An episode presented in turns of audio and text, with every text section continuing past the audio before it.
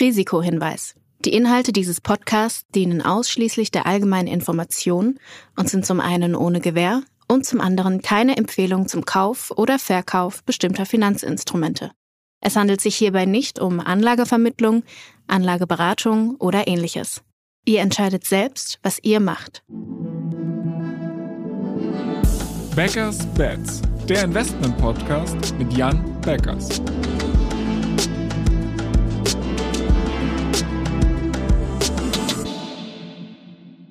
Moin Jan. Hallo Florian. Ich hoffe natürlich, dass du erstmal gut ins neue Jahr gerutscht bist. Ähm, wir haben die allererste Folge im neuen Jahr und ich würde die gerne nutzen, um mit dir einen kleinen Ausblick zu wagen, was uns denn 2023 erwartet. Ähm, wie ist dein Blick? Bist du positiv gestimmt oder sagst du, hei, hei, hei, hoffentlich ähm, wird das Jahr schnell rumgehen? Ähm, ich bin insgesamt positiv gestimmt. Ich glaube aber, äh, in der ersten Jahreshälfte werden die Märkte noch stark schwanken zwischen, ich sag mal, Angst vor Rezession einerseits und der Hoffnung auf ein Ende der Zinssteigerung andererseits. Für Tech-Aktien insbesondere werden Zinsen aber wahrscheinlich das weitaus wichtigere Thema bleiben. Und wenn sich jetzt wie erwartet ein Ende der Zinssteigerung, zumindest der großen, in Amerika abzeichnet, dann ist es eigentlich eine sehr gute Grundlage für eine ordentliche Recovery bei Tech-Aktien. Dann aber bei denjenigen, die weiterhin gute Wachstums- und auch Gewinnaussichten vorweisen können. Wie kommst du zu der Prognose, dass du sagst, okay, die, also man sieht es jetzt schon, der Marktpreis ist ein, dass die Zinsen weniger stark steigen, aber warum sollte es überhaupt dazu kommen? Also die Inflation ist ja jetzt zum Glück ganz ordentlich rückläufig, zumindest in vielen Teilbereichen. Und die abkühlende Wirtschaft, äh, die man jetzt in vielen Bereichen sehen kann, trägt auch gut dazu bei. Ähm, ich glaube trotzdem, dass die Inflation jetzt nicht einfach sprungartig auf zwei Prozent zurückgeht und dann da oder darunter ver ver verbleibt. Dafür müsste es wirklich jetzt eine, eine richtig harte Rezession kommen. Ich glaube, dass die Inflation sich einfach etwas höher, irgendwo so zwischen zwei und fünf Prozent eher einpendeln wird, weil wir strukturelle Gründe haben, warum Preise steigen. Das ist einfach Deglobalisierung, ist ein wichtiger Faktor. Ähm, wir haben den demografischen Wandel einfach, der weiterhin für Fachkräfteknappheit sorgt. Und wir haben generell auch zusätzliche Kosten durch den Klimawandel und die hieraus folgende Energieumstellung. Und insofern glaube ich, die Inflation als solche wird uns vermutlich noch ein bisschen begleiten aber eben äh, in deutlich milderem Ausmaße. Und auf der anderen Seite gibt es eben dann die Angst vor der Rezession. Und wenn man jetzt sich anhört, wie auch die letzte FED-Kommunikation ist, dann darf man einfach aus, davon ausgehen, dass die Zinssteigerungen jetzt deutlich, deutlich langsamer kommen werden und wir im Laufe des Jahres dann den Höhepunkt der Zinsen äh, sehen werden. Vermutlich irgendwo so zur Jahresmitte könnte es sein. Okay, ich verstehe die These dahinter, dass die Zinserhöhungen langsamer vonstatten gehen und das grundsätzlich gut für Tech-Aktien ist. Jetzt hattest du es aber schon das eine oder andere Mal gestriffen, dass wir auch die Sorge von der Rezession haben. Und die wird ja jetzt auch Tech-Aktien nicht komplett kalt lassen. Wir sehen auch schon, dass viele Tech-Firmen ähm, relativ radikale Layoffs gemacht haben. Und ich habe gesehen, dass Amazon jetzt viele Mitarbeiter entlassen hat. Salesforce will irgendwie sehr viele Mitarbeiter entlassen. Ähm, werden wir das weiter noch im Tech-Sektor sehen? Und ist die Rezession nicht auch einfach ein Problem für Tech-Aktien? Also ich glaube, dass wir tatsächlich viele weitere Unternehmen sehen werden, die auch äh, ihre Mitarbeiterzahlen ähm, äh, kürzen werden. Ähm, ich denke, generell innerhalb von vielen Tech-Aktien, insbesondere auch Big Tech, steckt einiges Potenzial für, für Einsparungen an der Stelle. Und äh, wenn diese dann getätigt werden und man sieht, okay, diese Unternehmen bleiben eigentlich ähnlich produktiv, dann ist das natürlich grundsätzlich mal gut für die Aktien. Und ähm, ich denke, wir werden weitere Kürzungen sehen. Ähm, und bei den Unternehmen, wo eine Rezession stark auf die Ergebnisse durchschlägt, ist natürlich auch was Negatives. Es wird aber auch andere Unternehmen geben, die einfach ungeachtet einer Rezession ordentlich weiter wachsen werden. Und ähm, wenn wir dann eben nicht mehr stark steigende Zinsen haben, aber Unternehmen haben, die teilweise ihren Höhepunkt der Bewertung vor zwei Jahren im Februar 2021 gesehen haben und die jetzt zwei Jahre gewachsen sind, während Kurse gefallen sind, dann stehen die Chancen relativ gut, dass wir bei diesen Aktien dann auch die früheste Recovery sehen werden. Jetzt hast du mir eigentlich die perfekte Überleitung zu meiner nächsten Frage gegeben. Und zwar hast du gesagt, dass es auch ein paar Unternehmen geben wird, die wahrscheinlich unabhängig vom Wirtschaftsklima stark wachsen können. Deshalb lass uns doch vielleicht mal so thementechnisch draufblicken. Wo bist du denn am bullischsten?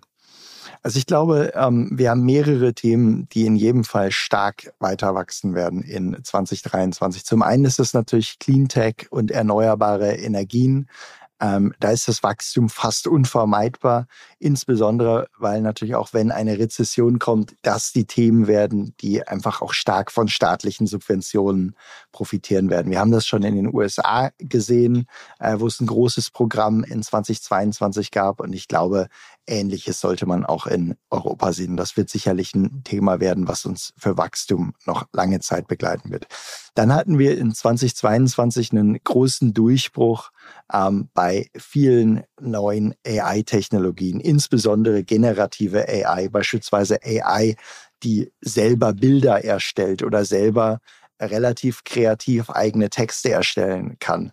Und diese AI wird jetzt in 2023 und 2024 ganz stark in alle möglichen Branchen einwirken und äh, dort für ein interessantes Wachstum sorgen, an vielen Stellen aber auch einfach gut Kosten einsparen helfen.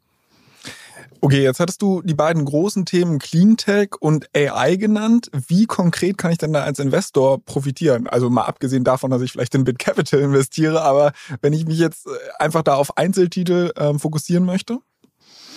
Also äh, ne, es gibt eine Reihe von wahrscheinlich Hunderten potenzieller Cleantech-Werte, angefangen bei Solaranbietern oder der ganzen Lieferkette, in, man, in die man dort äh, investieren könnte. Es gibt aber auch Semiconductor-Unternehmen, die ganz speziell vom Boom der erneuerbaren Energien oder auch EVs an der Stelle äh, ähm, profitieren.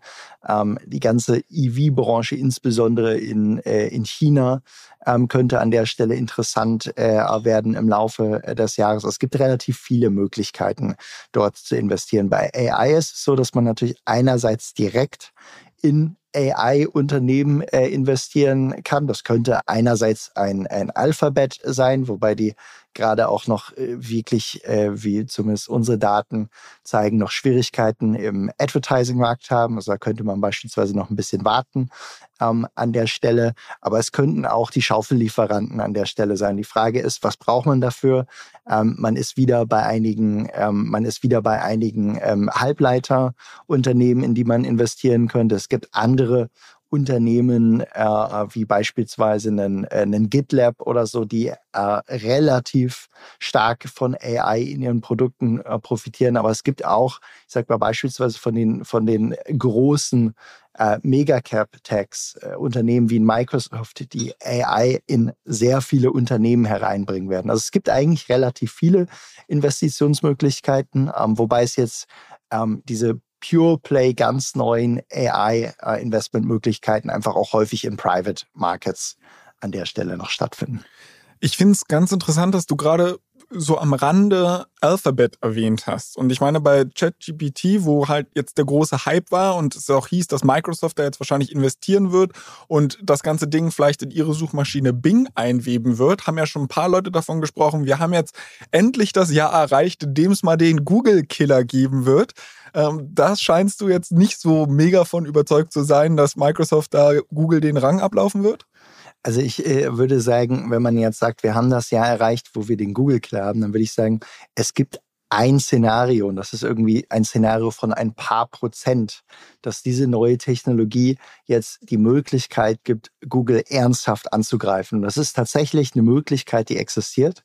Aber ich glaube, das viel wahrscheinlichere Szenario ist, dass Google sein Datenschatz, den es einfach hat und sein wirklich exzellentes äh, AI-Entwicklerteam nutzen kann, um diese und ähnliche Technologien äh, in großer Weise äh, in den nächsten Jahren zu kommerzialisieren. Insofern, es gibt ein kleines Szenario, dass das Kerngeschäft angegriffen wird, aber ich glaube nicht, dass es eine besonders hohe Eintrittswahrscheinlichkeit hat. Und es gibt vielfältigste Bereiche, in denen ähm, Alphabet äh, an der Stelle einfach für sich zusätzliche Wertschöpfung äh, holen kann. Also insofern, ähm, beide Seiten wären möglich, aber der positive Case für Alphabet ist deutlich wahrscheinlicher.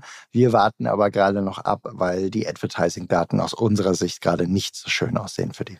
Aber das wäre ja auch ein Paradigmenwechsel in diesem Jahr, wenn Alphabets andere Wetten außerhalb der Suche auch mal Geld verdienen würden. Also es wäre. Es wird auch nicht, es wird auch nicht so schnell gehen. Also es ist nicht so, dass du auf einmal jetzt dort den Hebel anstellst und äh, im Vergleich zu den über 100 Milliarden, die jetzt mit der Suchmaschine machen, wird alles andere weiterhin erstmal klein bleiben. Aber es ist zumindest in den nächsten Jahren gibt es eine gute Perspektive darauf, dass Alphabet dann auch mal mit anderen Themen äh, Geld verdient, zumal sie ja auch im Cloud-Geschäft einige gute Fortschritte jetzt machen. Weil wir jetzt gerade so ein bisschen in der Big Tech Ecke sind und würde ich dir noch eine letzte Frage dazu stellen, bevor wir dann weitergehen. Und zwar, wie sieht das Thema Regulierung dort aus? Ich meine, da gab es ja auch lange Zeit irgendwie Bedenken, dass man sagt, diese paar, fünf, sechs großen Unternehmen, die es gibt, die sind so groß geworden, dass jetzt wahrscheinlich Zerschlagungssorgen oder ähnliches die Kurse auch nach unten gedrückt haben. Ähm, wie siehst du da die Entwicklung 2023? Also ich glaube, Regulierung bleibt weiterhin ein Risiko für, für Big Tech. Ich äh, glaube jetzt nicht, dass es zwingend in 2023 da zum großen Schlag kommen muss, sondern es ist eher so ein Thema, dass die ganzen nächsten Jahre noch als berechtigte Sorge auch etwas über diesen Aktien äh, an der Stelle hängen wird. Aber wann genau äh, es, es dort, ich sag mal, wirklich vermehrtes gibt, also ist, glaube ich, schwierig, das jetzt auf ein Jahr an der Stelle einzugrenzen. Es ist definitiv ein relevantes Thema, was denen schaden kann. Auf der anderen Seite muss man sagen, bei vielen Regulierungsinitiativen ist es aber auch so, Regulierung produziert ja vielfach zusätzliche Kosten ähm, für die gerade dann für kleine Unternehmen, die irgendwelche Vorschriften befolgen muss, müssen einen viel größeren Impact haben, ähm, weil sie einfach nicht diese Skalierung haben, die dann äh, äh, diese Kosten wiederum verschwinden lässt, als für die Großen. Und insofern ähm, äh, Regulierung bleibt ein Overhang, äh, aber ich weiß jetzt nicht, ob es genau in 2023 dann das dramatische Thema für, für Big Tech werden wird.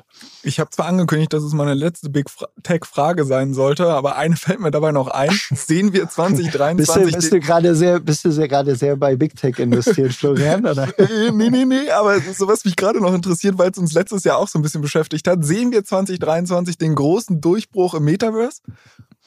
Ähm, ich glaube nicht, dass wir den großen Durchbruch im Metaverse schon in 2023 äh, sehen werden. Ich glaube, der, der, wird, der wird etwas später kommen.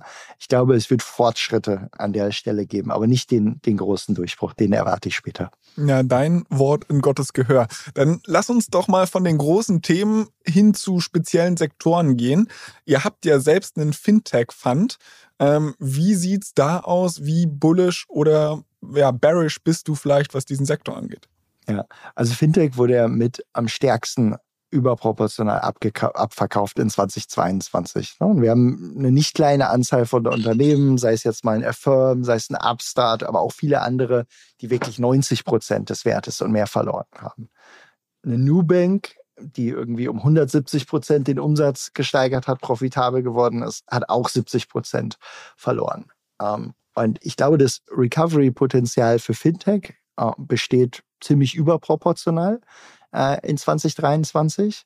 Ähm, es wird sich aber dann eben auch auf ausgewählte Gewinner an der Stelle vor allen Dingen beschränken. Ich denke, wir werden auch ein gutes Level an Konsolidierung sehen, wo eben viele Fintech-Spezialfunktionen, die vielleicht irgendein Fintech mal inventet hat, dann aber am Ende effizienter von einer großen Plattform, an der Stelle jetzt beispielsweise Nubank, die schon die Kunden hat, äh, die eine Banklizenz hat, ähm, die technologisch führend hat, die dann einfach auf diese Plattform aufgesattelt werden. Und ähm, insofern, ich glaube, ähm, Fintech wird, wenn es eine gute Recovery gibt, wo die Szenarien oder ich sag mal, es eine gute Wahrscheinlichkeit dafür gibt, dann wird Fintech sich überproportional erholen, ähm, zumindest die guten Unternehmen im Fintech-Sektor. Okay, aber das setzt ja eine generelle Trendwende in Tech voraus. Also du glaubst jetzt nicht, dass der generelle Tech-Markt vielleicht seitwärts läuft, aber Fintech auch ohne generell niedrigere Zinsen und so weiter und so fort äh, die, die Kehrtwende schafft? Also ich glaube, dass Fintech sich in 2023 überproportional zum Gesamtmarkt und zum Tech-Markt entwickeln kann. Ähm, wenn jetzt die Rezession extrem heftig kommt und ich sag mal, die ganze Welt wieder äh, in äh, irgendwelchen Doomsday-Szenarien verharrt, ähm, dann wäre es sicherlich äh, nichts, wo viele Fintech-Unternehmen in großem Stile punkten können, wobei einige Banken auch dann wahrscheinlich gut dastehen. Aber ich glaube, das ist nicht das, das Basisszenario, von dem ich ausgehen würde, sondern ich würde davon ausgehen, viele Argumente, ähm, äh, weshalb äh, Ende 2023 Tech-Unternehmen relativ solide höher stehen als jetzt und Fintech-Unternehmen dann überproportional nochmal einen Sprung darüber machen können. Du hattest gerade schon die operative Stärke von der Nubank angesprochen. Ähm, ich weiß von dir, dass du bei Upstart mittlerweile nicht mehr so bullish bist. Gibt es noch irgendwas anderes im Fintech-Bereich, wo du aber sagst, das äh, ist ähnlich stark wie Nubank? Also bei Upstart hatten wir ja schon vor langem gesagt, wir sind an der Seitenlinie. Ähm, das ist irgendwie seit, ich glaube, Mai oder so. Wir verfolgen das. Wir sprechen auch noch mit dem Unternehmen. Ähm, wir glauben, es wird dort irgendwann eine Recovery geben, aber aktuell glauben wir, es wäre einfach noch zu früh, jetzt dort äh, einzusteigen. Ähm, gibt es weitere spannende Fintech-Unternehmen? Ja, es gibt äh, jede Menge spannender Fintech-Unternehmen und äh, wir haben ja beispielsweise auch äh, über ein Finvolution oder sowas gesprochen. Das hat sich gut entwickelt, das hat aber eigentlich auch noch viel ähm, Potenzial nach oben und es gibt jede Menge andere, äh, von denen man das auch gerade sagen könnte. Weil du Finvolution gerade schon angesprochen hast. Blicken wir mal kurz nach China. Wie ist da dein Blick in die Zukunft? Ähm, wir haben ja jetzt gerade gesehen, dass die chinesische Regierung gerade bei Ant Financial ähm, so ein bisschen Zeichen der Versöhnung gezeigt hat. Ähm, werden wir dann irgendwie die große Regulatorik in Sachen Tech dort zurückgefahren sehen und werden China-Tech-Aktien durch die, durch die Decke schießen oder sollte man das mit Vorsicht betrachten? Also es gibt sehr viele Anzeichen inzwischen, die dafür sprechen, äh, dass China eigentlich äh, ein, gutes Jahr vor sich hat. Ähm, äh, ich glaube, die politische Lage ist dort jetzt relativ stabil und ist auch relativ klar geworden, dass irgendwie nach vielen Jahren jetzt, wo irgendwelche anderen Probleme für die im Vordergrund standen, ähm, jetzt die politische Führung dort äh, tatsächlich auf Wirtschaftswachstum ähm, und eine positive Wirtschaftspolitik wieder als wichtig erkannt hat. Und äh, hat, haben wir ja schon in den letzten Monaten gesehen, dass sich das positiv ausgewirkt hat. Und ich glaube, ähm, äh, dort stehen wir auch noch relativ am Anfang eigentlich von einer, von einer recht guten Entwicklung. Andererseits schießen da gerade die Corona-Zahlen in die Höhe und die Lager auf der ganzen Welt sind irgendwie äh, voll von Inventory. Äh, wenn China so ein bisschen die Werkbank der Welt immer war, werden die nicht besonders hart davon getroffen, wenn wir jetzt irgendwie eine Wirtschaftsflaute haben, wenn Corona da äh, ja, sich weiter ausbreitet? Also ich glaube, Corona breitet sich dort weiter aus. Das ist keine Frage, so wie wir das, das Virus kennen. Aber äh, was wir auch sehen, es geht dann relativ schnell an der Stelle. Also die Durchseuchung schreitet da ja gerade extrem schnell voran. Und insofern kann man davon ausgehen, Aktuell ist ja die Produktion dort auch in vielen Betrieben von betroffen, aber das geht jetzt einigermaßen schnell dort äh, durch, die, durch die Gesellschaft. Ähm, und danach, ich glaube auch, dass psychologisch gesehen, nachdem die Chinesen jetzt wirklich zwei Jahre eingesperrt waren und äh, ich sag mal, da viele auch äh, so grenzdepressiv geworden sind, ähm, die werden die neu gewonnene Freiheit in jeder Zeit nutzen. Und ich glaube, die Regierung wird genügend Impulse äh, setzen, dass China sich recht gut entwickeln kann. Für das, in was wir investieren, nämlich digitale Unternehmen ja im Vorwiegenden, ähm, sind dann auch diese Produktionsaspekte jetzt insgesamt äh, weniger wichtig. Und ähm, genau, insofern sehe ich dort grundsätzlich eine gute Basis eigentlich für eine, für eine Fortsetzung des, des positiven Trends jetzt in 2023.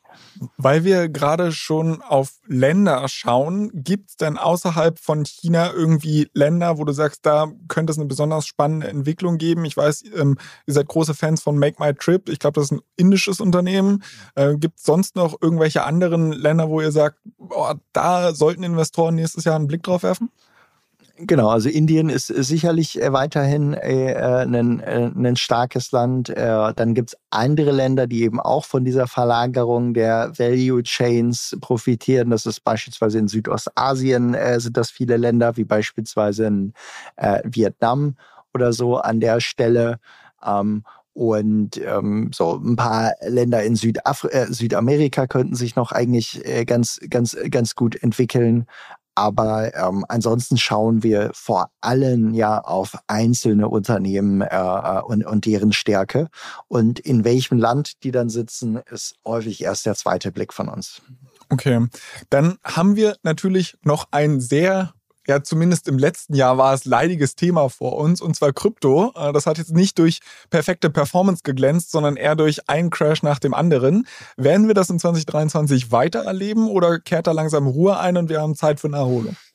Also ich glaube, dass die Chancen gut stehen, dass ausgewählte Cryptocurrencies. Und das ist immer wichtig, weil es gibt immer noch ein paar tausend Schrottcoins, äh, die äh, einen berechtigten Weg eigentlich auch nur zu Null haben ähm, und, und ihn im Laufe der Zeit vielleicht auch äh, finden werden. Ich glaube, dass ausgewählte ähm, äh, äh, Cryptocurrencies eine gute Chance haben, äh, sich in 2023 jetzt positiv zu entwickeln, auch weil ähm, wir, wenn wir sagen, äh, Zinsen werden jetzt freundlicher und verharren vielleicht einfach mal dann auf einem erhöhten Niveau, steigen aber nicht weiter. Ähm, das ist natürlich Rückenwind an der Stelle im Besonderen, weil wir nicht das Problem von einem Bitcoin haben, dass es jetzt irgendwie mit schlechten Earnings in der Rezession oder so zu kämpfen hat. Ähm, wir haben dann in 2024 das nächste Bitcoin-Halving. Äh, das heißt, die Inflation verringert sich weiter. Ähm, das war in der Vergangenheit auch immer ein sehr positiver Ereignis, äh, was schon im Jahr davor zu steigenden Kursen geführt hat. Also insofern die Ausgangslage für ausgewählte Cryptocurrencies ist ziemlich gut jetzt in 2023. Okay, also die, die Prediction ist ja, wir stehen am Jahresende eher höher als niedriger. Aktuell bei Bitcoin und Ethereum nehme ich mal an. Genau, also wenn du mich jetzt dort auf eine Zahl festnageln würdest, ich ja, würde ich. sagen, ich würde, würde sagen, würde ich dir eine genaue Zahl kriegen, aber die Chance, dass wir bei Bitcoins mindestens 20 Prozent höher stehen als jetzt, ist, ist relativ gut.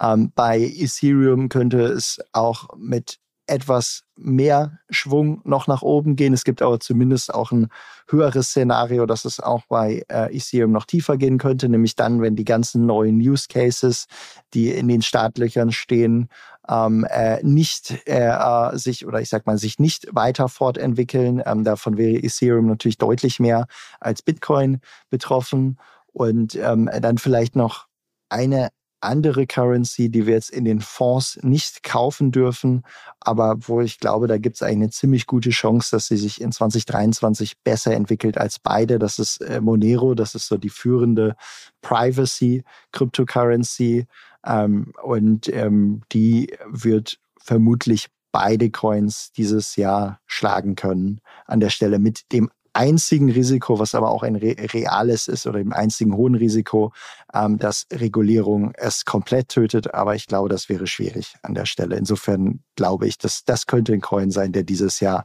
äh, eine ganz gute Outperformance hinlegt, der auch letztes Jahr bereits Bitcoin etwa 100 Prozent outperformt hat. Eine Kryptowährung, die sehr bekannt ist, hast du jetzt wahrscheinlich bewusst gemieden, aber wie sieht es denn bei Solana aus? Also ich habe sie nicht bewusst gemieden. Ähm, Solana steckt ja komplett in der, äh, in der, in der Krise. Äh, Solana wurde ja auch extrem gepusht von, äh, von FTX und Sam Bankman-Fried. Ähm, ich habe heute noch eine Statistik gesehen. Die Anzahl der Entwickler, die auf Solana entwickeln, ist, glaube ich, von etwa 2500 auf etwa 75 zurückgegangen. Ähm, das heißt nicht, dass es nicht auch dort eine Recovery äh, geben kann, aber ähm, da würde ich sagen, äh, da gibt es ein Vielfaches mehr an Risiken als bei den Currencies, die ich jetzt gerade eben genannt habe. Okay, letzter Blick, den ich mit dir wagen möchte in die Zukunft, ist der auf den Private-Markt, also sprich VCs. Ähm, Gibt es da irgendwie eine Prognose von dir, dass du sagst, boah, die Leute werden trotzdem weiterhin irgendwie den, äh, ja, sich bedeckt halten, vorsichtiger sein, nicht mehr so viel Innovation fanden, weil ich meine, gefühlt war es vor anderthalb Jahren noch so, dass jeder mit einer tollen Idee und einem hübschen Pitch-Deck ein Funding bekommen hat. Ähm, wie wird es da jetzt dieses Jahr weitergehen? Also ich glaube, in äh, Venture Capital Markets äh, ähm, wird es äh, noch eine lange Zeit äh, äh, grundsätzlich äh, schwierig bleiben. Die Valuations, die es dort gibt, sind einfach im Vergleich zu Public-Märkten deutlich erhöht weiterhin. Und es braucht eine gewisse Zeit, bis so ein Markt sich an der Stelle dann wieder neu sortiert hat. Wir haben auch eine ganz lange Zeit eigentlich total untypischerweise wenig Insolvenzen von Startups gesehen. Und ähm, ich glaube, äh, da wird uns in den nächsten ein, wahrscheinlich auch zwei Jahren an der Stelle noch, noch, noch mehr von begleiten. Jetzt haben wir schon bei Klarna ja extreme Probleme gesehen, also wo wir jetzt nicht irgendwie über Seed-Phase sprechen, sondern Unternehmen, die schon sehr weit sind. Äh, da gab es massive Probleme. Gorillas wurde sehr, sehr günstig, mehr oder weniger an Get hier weitergereicht. Sehen wir in diesem Jahr vielleicht das große Unicorn-Sterben? Ich glaube nicht, dass, dass die, die Unicorns dort jetzt äh, alle sterben müssen oder sowas, aber ich glaube, ähm, viele Bewertungen ähm, müssen sich dort einfach noch neu sortieren. Und ich meine, äh, Klarna beispielsweise hat ja dann auch auf, ich glaube, irgendwie initial war die Bewertung, ich glaube, etwa einer 85 Prozent günstigeren Bewertung geraced. Und das war zu dem Zeitpunkt auch genau der Bewertungsabschlag, den Affirm, also der relevanteste Wettbewerber eigentlich von denen an der Börse hatte. Und ähm, insofern, ich glaube, äh, bei vielen Unternehmen in den Private Markets äh, wird es in 2023 Downrounds geben. Aber es muss jetzt nicht bei den guten Unternehmen wird es immer Geld geben. Das heißt, die werden jetzt nicht sterben an der Stelle, wenn die Substanz als solches gut ist. Okay, also auch wenn das jetzt vielleicht eine etwas ja, pessimistischere Note war, fasse ich mal zusammen, dass du eigentlich relativ optimistisch für das zumindest die zweite Hälfte des Jahres 2023 bist, dass wir gute Chancen haben, dass die Tech-Aktien die Kehrtwende schaffen, dass äh, Bitcoin und Ethereum vielleicht 20 Prozent höher stehen. Habe ich noch irgendwas vergessen oder falsch zusammengefasst? Mhm. Also ich würde sagen, es muss gar nicht erst in der zweiten Jahreshälfte äh, passieren. Es kann auch durchaus in der, in der ersten Jahreshälfte passieren. Wobei das genaue Timing äh, von, von, von irgendwelchen Recoveries ähm, kann man sich schwer darauf festlegen. Was aber, glaube ich, wichtig im Hinterkopf zu behalten ist, viele börsennotierte, eher schnell wachsende Tech-Unternehmen haben ihren Höhepunkt gesehen im Februar 2021 und nicht, also was die Bewertung angeht, und nicht äh, quasi erst Ende letzten Jahres. So, diese Unternehmen sind jetzt bald zwei Jahre weitergewachsen, haben aber in der gleichen Zeit einfach stark fallende Bewertung gehabt. So, und diese Schere geht jetzt immer weiter auf und irgendwann wird sie sich wieder schließen und dann kann es auch eine relativ deutliche Trendumkehr an der Stelle geben. Ich würde sagen, das ist ein wunderschönes Schlusswort. Ähm, ich habe wie immer den obligatorischen Hinweis an unsere Hörer noch, dass wenn sie Themenwünsche haben, wenn sie Feedback, Kritik oder ähnliches haben, dann können sie uns jederzeit schreiben an backers-bets at financeforward.com. Ansonsten freuen wir uns wie immer über positive Bewertungen auf Spotify und Apple. Und Jan, mir bleibt nur übrig, dir wieder mal ein dickes Dankeschön zu sagen und ich freue mich aufs nächste Jahr mit dir. Sehr gerne. Ich freue mich auch drauf. Ciao, ciao. Dieser Podcast wird euch präsentiert von BitCapital und Finance Forward. Die Produktion wie auch die redaktionelle Verantwortung für die Inhalte liegen bei der Podstars GmbH.